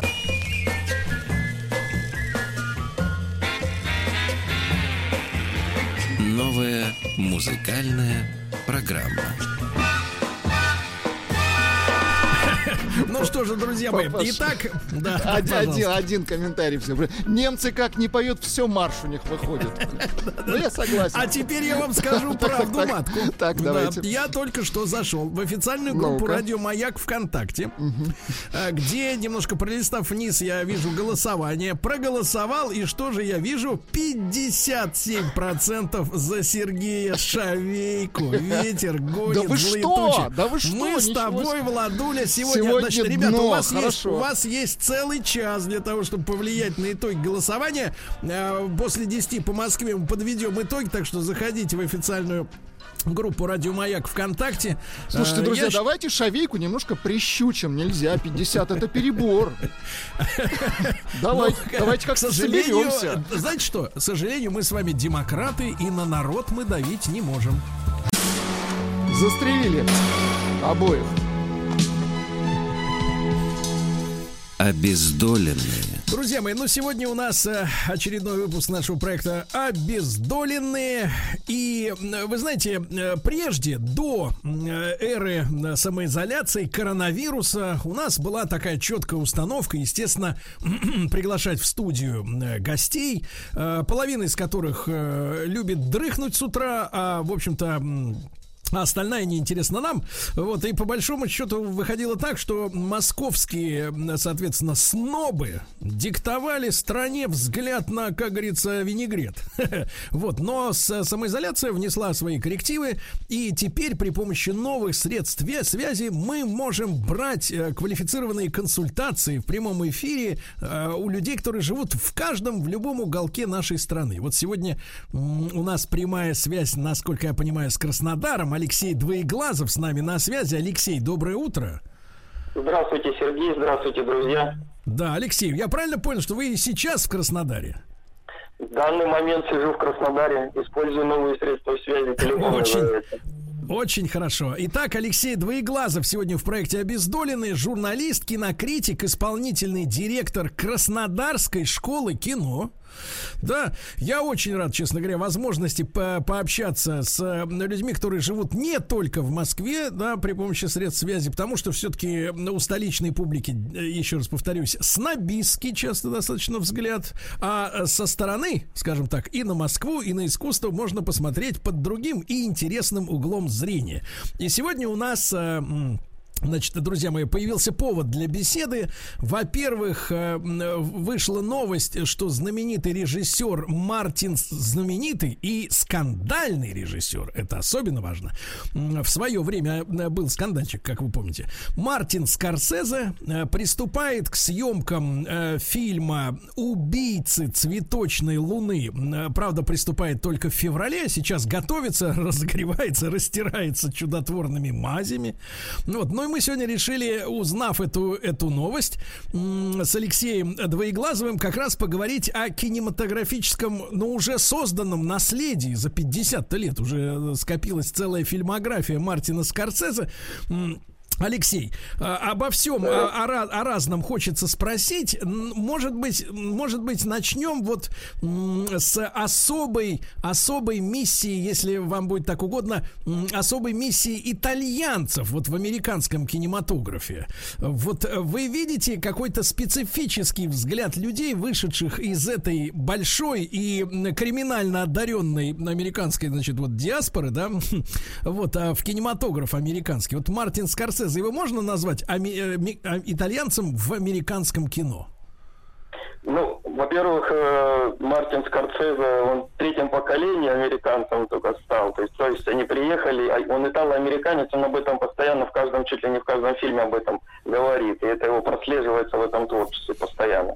Вы, наверное, намекаете на то, что есть Скорсезе, Коппола, э, даже Сержио Леоне в какой-то степени тоже э, засветился в криминальном жанре, как мы помним однажды в Америке. Да, они снимали в этом жанре, но мне кажется, что все-таки не очень правильно называть Скорсезе человеком, главным гангстером Голливуда. Как вот недавно вышла книга, была переведена э, на русский язык в 2019 году, так она и называется «Главный гангстер Голливуда». Вот. Просто дело в том, что сам Скорсезе, э, мне кажется, он более такой сентиментальный человек. Из тех, из тех его 25 фильмов, мы будем считать художественные, полнометражные фильмы, да, он всего лишь порядка 7 фильмов посвящены теме гангстерской. Вот. Понимаю. Но, тем не менее, вы знаете, э, когда открываешь, например, какие-то общедоступные, популярные и дешевые, потому что бесплатные источники, да, но вот первая фраза, которую я читаю про э, Скорсезе, значит, звучит следующим образом. Э, фильмы Скорсезе, фильмам, фильмам, э, присущи выразительная жестокость и насилие. Вот. Вы согласны с Ну, тем, что... не очень согласен. Дело в том, что это люди, которые это писали, они не видели, наверное, фильм «Кундун» или там э, «Эпоха целомудренности», да, вот как-то так он называется. Совершенно очень такие прекрасные, э, меланхоличные, такие сентиментальные картины. И никакой жестокости. Или, например, фильм «Хранитель времени» э, про историю кино про Джорджа Мельеса. Это почти сказка такая. То есть, ну, жестокость у него есть, но в других фильмах. Если хорошо, Алексей, э, обязательно вот об- о редких фильмах, да, его, ну не то чтобы редких, а тех, которые не дошли до э, составителей анонимных анонимных составителей биографии на популярных э, американских ресурсах, да, мы поговорим чуть позже. Вот, Алексей, а, как вы понимаете, вот если изучать биографию нашего сегодняшнего героя, то каким образом он пришел в кино? То есть как как он почувствовал, что может снимать фильмы? Потому что вот мы сегодня знаем много режи- режиссеров, которые снимают, но я вижу по их работам, что они так и не почувствовали этого. А, Очень интересный вопрос. Надо тут обратиться к истории, истории жизни маленького Мартина Скорсезе. Э, Рос он болезненным ребенком, он был младшим, его старший братишка постоянно поколачивал. Вот, и часто он был, прятался в синематографе, смотрел кино, он просто был взросшим этим. То есть э, ему очень нравилось, он цитировал, пересматривал много, его отец То есть, ходил. то есть, э, то есть, Леш, э, то есть кино для него было убежищем от домашнего насилия, так? Ну, в какой-то степени он сам туда прятался, все очень, очень много а, обсуждал со своими друзьями, фантазировал, рихтовал дома, чтобы никто не видел раскадровки фильмов, которые он уже видел. То есть, ну, это как бы предопределило его жизнь. Конечно, он ходил в католическую школу, мы все знаем эту историю, что Скорсезе э, когда-то мечтал, ну, такая притча в языцах, мечтал, надумал, размышлял, чтобы стать священником, потому что он ходил в эту школу, потом и даже был служкой э, в католической церкви, там еще какой, начал какое-то образование э, в, этом, в этой области христианской, но потом все-таки бросил, что-то там загулял, кого-то влюбился. И, и, и вот когда ему поставили диагноз, кстати, он болел астмой в восьмилетнем возрасте, он, вот в тот момент он мечтал э, стать либо гангстером, либо священником. Но по- потом понял, что его силенок не хватает, если он даже брата не может ответить, дать сдачи. Вот, и решил все-таки. И священником не получилось. Поэтому, поэтому кино, кино предопределило его дальнейшую жизнь. Потом, я так понимаю, была армия, да, у него небольшая э, служба, да? Ну Вот. И А, уже по, по возвращении он уже вот, соответственно... Нет, насколько я знаю, да, в разных источниках, и я вот как раз биографию изучал, в армии он, не знаю, насколько точно он был, точно учился в университете нью-йоркском, кстати, ну, Нью-Йорк это тот один из любимых городов, который постоянно прослеживается у него в фильмах. Вот он закончил эту школу, киношколу, там снимал первые свои работы короткометражные, потом приступил к первой полнометражной, там заметил как раз Харви Кейтеля, они познакомились, очень интересная была история знакомства Харви Кейтеля э, со Скорсезе. Скорсезе уже успел снять три-четыре короткометражки, Э, нашел денег на то, чтобы приступить к созданию полного метра. Дал объявление в газету, и пришел э, молодой начинающий артист театральный, который в тот момент уже хотел бросить э, свое актерское ремесло, э, работал сценографистом, не на Бродвее выступал. Ну вот он пришел по объявлению, говорит, здесь, ребята, прослушивание. А они начали его друзья, Скорцезе и его, его друг, комик-напарник, начали над ним прикалываться, говорить, а что ты, какого черта ты сюда пришел, на какого прослушивания? Харви Кетель взбесился, сбунтовался, они минут пять с ним вели перепалку, потом Скорцезе сказал, ты хорош, мы тебя берем. Ну, так они познакомились и долго дружили, и снимал он его в нескольких фильмах, потом, потом э, муза сменилась у Скорцезе, он стал чаще снимать Роберта Де Ниро, а чуть позже в нулевых уже Ди Каприо. Алексей, а как вам кажется, вот Де Ниро, да, которого мы помним, да, по 70-м, и, конечно, наверное, один из центральных фильмов это «Такси» 76 -го года, да? Да-да-да. Вот, а как, вы, как вам кажется, Де Ниро опустился вот в последние, там, полтора десятка лет? Вот он, он, он стал таким, он стал таким, э, скажем так, э, королем антрепризы, я бы сказал, вот, и человеком, который снимается, ну, в самом низкопробном шлаке, вот, приемы все одинаковые, прищуры все одинаковые, значит, ухмылки одинаковые, одинаковые. То есть, то есть чисто штампованный, вот этот штампованный, я бы сказал так, э, э, человек, с, ну, он просто растиражировал себя. И, и как вы, вы с, с болью в сердце смотрите на то, как падает в грязь Дин Де. Вот, вот. Э, ну, знаете, ухмылка никуда не делась, взгляд никуда не делся, прищур фирменный, и, и родинка тоже никуда не делась. Но, э, наверное, в какой-то степени Сергей его правы, да, последние работы, они, ну, мягко говоря, не очень.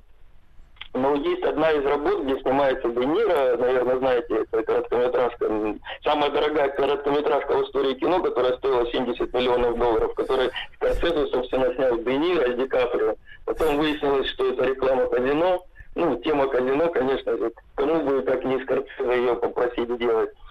Вот. И там они с Ди Каприо спорят о том, кто будет играть следующую роль в фильме Скорсезе.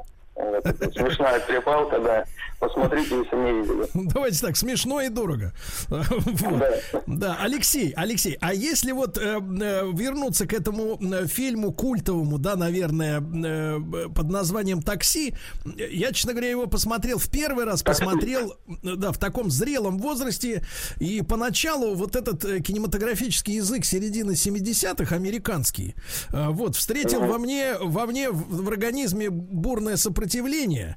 Вот, а я уже позже, после того, как посмотрел это кино, стал, честно говоря, поднимать историю самого города Нью-Йорка, да, и понял, что, э, в принципе, наши иллюзии здесь российские, особенно тех людей, которые, э, сказать, не были в Америке и не были в Америке в 70-е и 80-е, они, нам трудно понять, что город находился в жесточайшем состоянии упадка. Речь, речь на полном серьезе там в 70-е годы, в конце 70-х стояла о том, чтобы перенести перенести эту финансовую столицу Америки в Чикаго, э, в отчину сегодняшних демократов. Они об этом всерьез задумываются. То есть полная разруха. Люди начали выезжать еще в конце 60-х э, в таунхаусы, ну то есть в пригороды, и целые районы в Нью-Йорке вымирали. То есть банды, гангстеры, это все было запустение, мусор, грязь. И я читал материалы, что в, только к, к середине 90-х удалось Нью-Йорк привести в более-менее какой-то порядок. И вот 76 год, когда снималось такси, такси, да, это вот эта атмосфера, атмосфера потерянности, никчемности, вот этой всего, всего. Э, значит, и когда первый раз посмотрел этот фильм, я хотел спросить, а что хотел сказать товарищ Скорце за этим фильмом? Вот, э, и вот потом я, понятно, разобрался, но вот, Алексей, зачем снят этот фильм? Что он хочет сказать этим фильмом? Ну, вы же сами правильно подчеркнули, то, что это фильм об упадке. Он вообще, в принципе, как метафора упадка ну, человеческих каких-то взаимоотношений города, города с человеком, да, и как бы время и период показаны а, здесь в этом фильме. А, то есть главный герой, на самом деле, он не герой, это по сути он, он думает, что он хочет очистить этот город от грязи. Например, если э, противопоставить этому фильму фильм «Манхэттен» в идеале, в идеале тоже это понимает, да, что вот такой грязный и некрасивый, даже когда фильм «Манхэттен» начинается, он там с этих слов начинается, я понимаю, где я живу. Только в идеале на это такая тональность очень светлая все-таки, несмотря ни на что. А здесь Скорцезе показал очень такое грустное восприятие человека, который, опять же, понятно, что он страдает синдромом, синдромом после Вьетнамской войны, но это ведь его не оправдывает то, на что он идет и что он хочет сделать, очистить этот город. Сначала он там влюбляется в девушку, он хочет убить, как мы помним, э, политика, а потом у него это не выходит, не получается, он решает переключаться на сутенера, которого Харви Кейтель опять же играет, да? Ну да. И для, для него для него сутенер и политик это совершенно тождественные вещи, и поэтому почему почему бы мне не убить сутенера, да? И, собственно, А кстати, кстати, Алексей, а- очищает. Да, Алексей, я напомню, друзья мои, с нами Алексей Двоеглазов, журналист, кинокритик, на связи с нами Краснодар сегодня. А, Алексей, а вы не проводили или ваши коллеги не проводили параллели между таксистом и братом? Я вот вдруг как-то вдруг как-то С братом, а, ну, в какой-то степени там есть главный, один из, из героев, э, таксист, да, который есть в первом брате, во втором брате, он очень смешно ругается, да, если мы просто говорим про таксиста какого-то конкретного. Ну, Я бы даже не, та- не провел- таксиста, даже не таксиста, Я- я, я имею я имею в виду, я имею в виду, смотрите, Питер тоже в упадке был в, в начале 90-х, что там скрывать. Человек тоже вернулся с войны, вот, и, и тоже валит человека. Ну, я имею в виду схематически. Есть, безусловно, есть связь, ну, то есть она, ее можно усмотреть. Она там, она там в любом случае есть, и Балабанов не мог не прос- м, через себя не пропустить, да, э, фильм Скорсезе. Я на другое хотел э, обратить внимание. Дело в том, что есть фильм Алексея Мизгирева под названием «Кремень». Так вот, тот как раз-таки повторяет во многом э, сюжетную линию фильма «Такси». Вот, если кто не видел, тоже советую его посмотреть. Это каких примерно годов картина? Это каких? Это, это начало нулевых, это такое. Ну, то есть э, Мартина Скорцезе вряд ли да. можно заподозрить в том, что он подс- подсмотрел Да, идею да, да, конечно. Еще вот я хочу на что на, на, э, обратить внимание. Вот э, помните знаменитый взгляд э, главного героя в зеркало? Это ты мне сказал, да? Вот это знаменитое, то, что Скорсезе делает не единожды в своих фильмах, да? Вот этот взгляд в зеркало, и это такой взгляд перед тем, что э, когда герой что-то сделает или уже что-то произошло важное. Так вот, ну если вы про брата не зря сказали. Помните в фильме «Первый брат», когда почти на дело, скажем так, он тоже смотрит в зеркало. Поэтому, конечно, без Скорсезе в «Брате» не обошлось. Вот, нашли, наконец, друзья мои, так сказать, поскоблили, э, э, так сказать, медяночку-то, медяночку поскоблили, так сказать, и кое-что нашли, да, как следователи. Друзья мои, сегодня, Мар- э, сегодня о Мартине Скорсезе говорим, Алексей Двоеглазов, журналист, кинокритик с нами.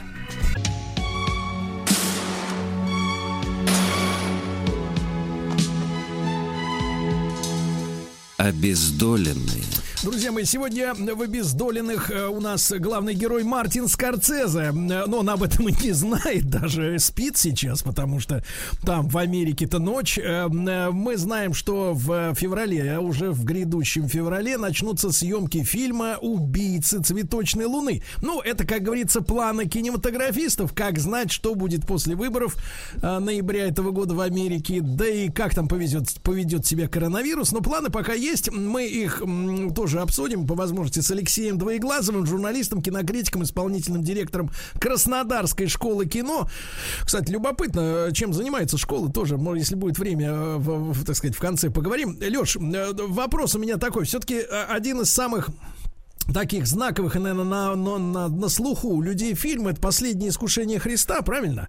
Да-да. Э, у нас, да, и, конечно, Скандальный, были... как вы сказали в начале. Это вы, Да-да-да. наверное, его имели в виду. Да-да-да. Вот. а, а, мы доберемся, да. Вот вы, кстати говоря, имеете какую-то информацию по поводу м, вот этого нового фильма «Убийца цветочной луны»? Есть ли какие-то просочившиеся данные по сюжету, по синопсису? Ну, э, дело в том, что это фильм, который будет э, основан на книге, поэтому если кто хочет заранее что-то узнать, то может прочитать книгу Дэвида Грана «Убийца цветочной луны. Нефть, деньги и кровь».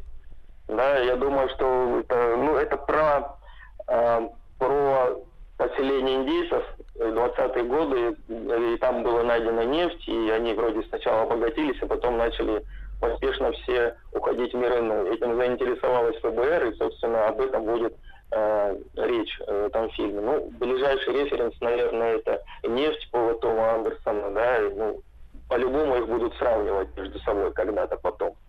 М, Вот, А, а, Алексей, а, по поводу вот последнего искушения, да, вопрос Да. такой, как вы считаете, все-таки Скорцезе поддался на искушение уже в свою очередь э, устроить э, скандал, а, вообще заинтересовавшись этой самой темой. Потому что, как вы понимаете, э, фильмы с названием «Тыр последнее искушение Мао Цзэдуна» или «Чебурашки», они, соответственно, не привлекли бы никакого внимания, по большому счету. А здесь ведь, ну, в общем-то, невооруженным взглядом видна спекуляция. Спекуляция на том, на то, чтобы привлечь хотя бы первый вот импульс, да, привлечь внимание к картине, которая, ну, не то, что покушается на святое, мы понимаем, что сегодняшний мир, он настолько уже перверсивен, что, в принципе, святых вещей практически уже в постмодерне не осталось, но, тем не менее, вот, вот спекулятивную нотку вы видите, или у него была такая вот глубокая э, душевная жажда поговорить об этом? Э, Я с вами не согласен по поводу спекуляции. Нет, дело в том, что, э, опять же, это фильм создан на основе литературного произведения Никаса Казанзакиса, написанного было ранее. То есть это он не придумал этот сюжет сам, и давайте-ка я вот сейчас что-нибудь вам венчу такое, чтобы на меня церковь ополчилась. Ничего подобного не было. Э, Более того, мне кажется, что все-таки фильм «Последнее искушение Христа», он все-таки э, про, про духовность. Почему мы не можем предположить? Это же предположение, это некий апокриф такой, э, что ну вот Христу было предложено такое. То есть, то есть мы, это дается нам возможность поразмышлять.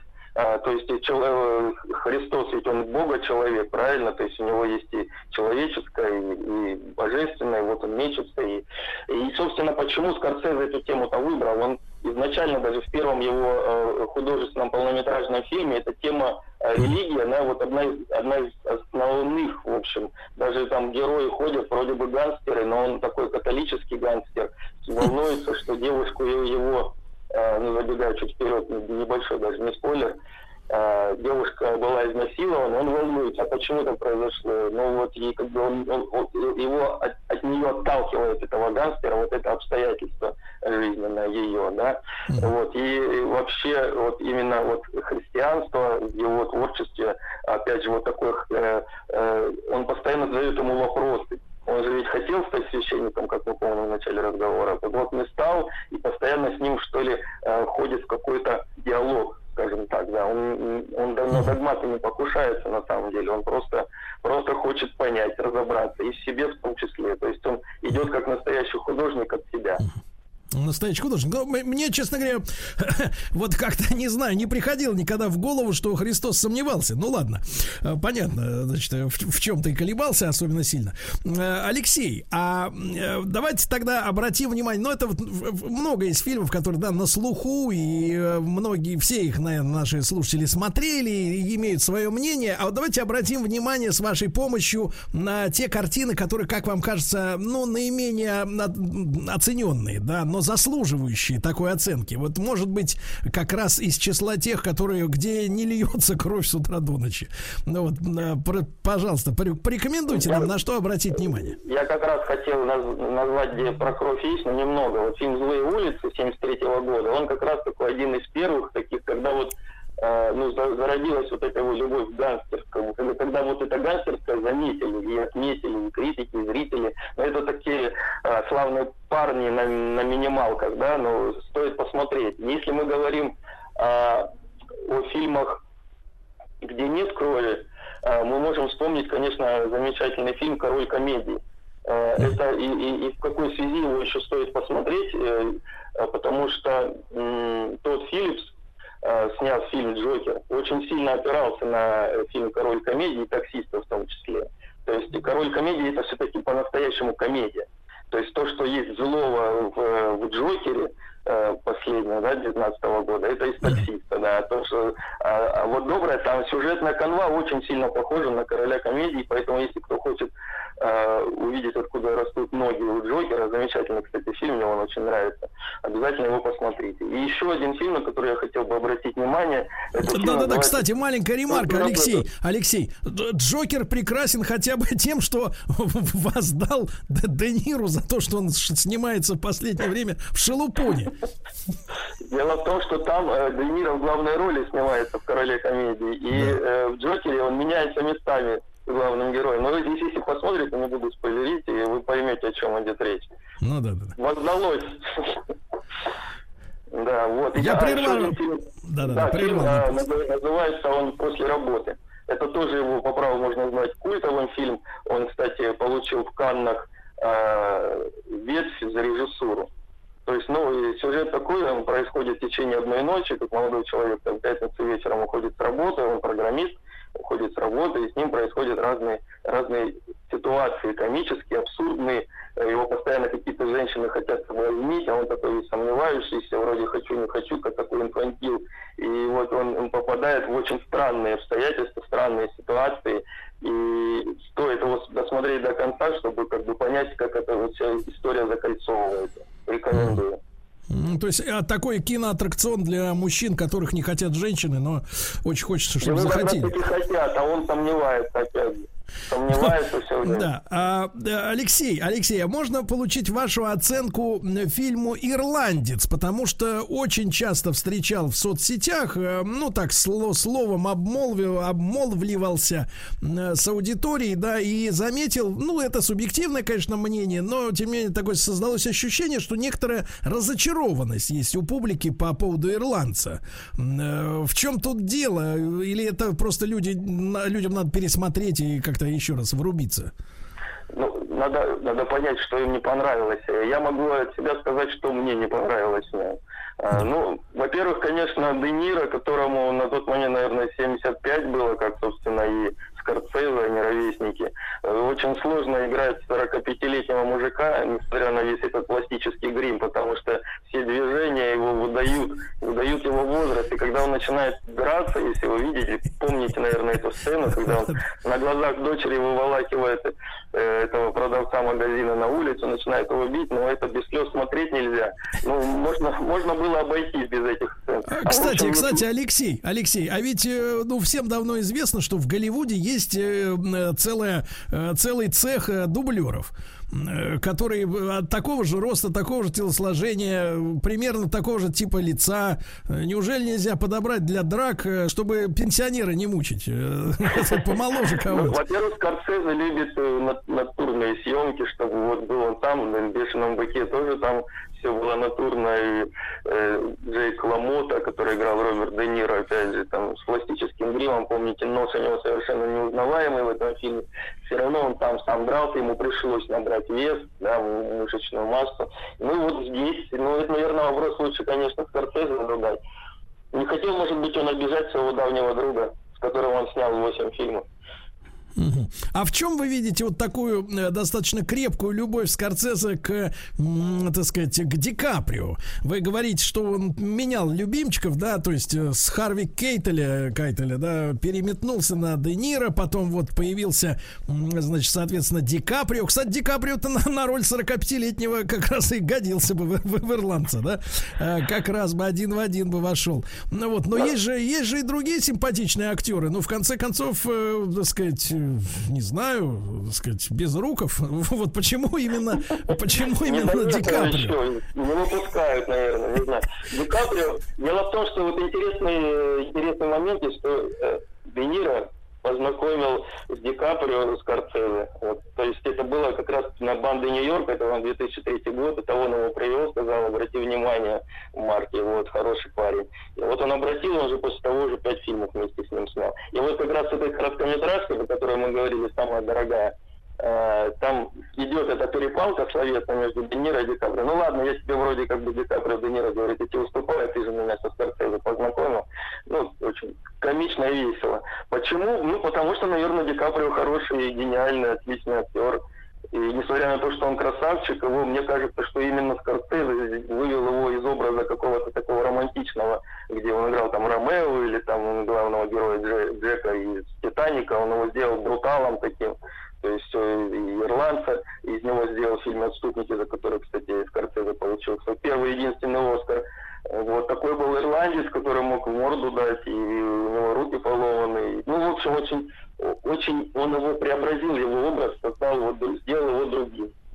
Подрихтовал, по-нашему, да? Подрихтовал, Вот, и, да. Алексей, несколько слов, наверное, про Кундун. Вы уже упоминали его пару раз сегодня. Вот э, это да. кино не на слуху. Э, Почему надо посмотреть это, этот фильм Скорцезе? Ну, во-первых, это фильм Скорсезе, такой он...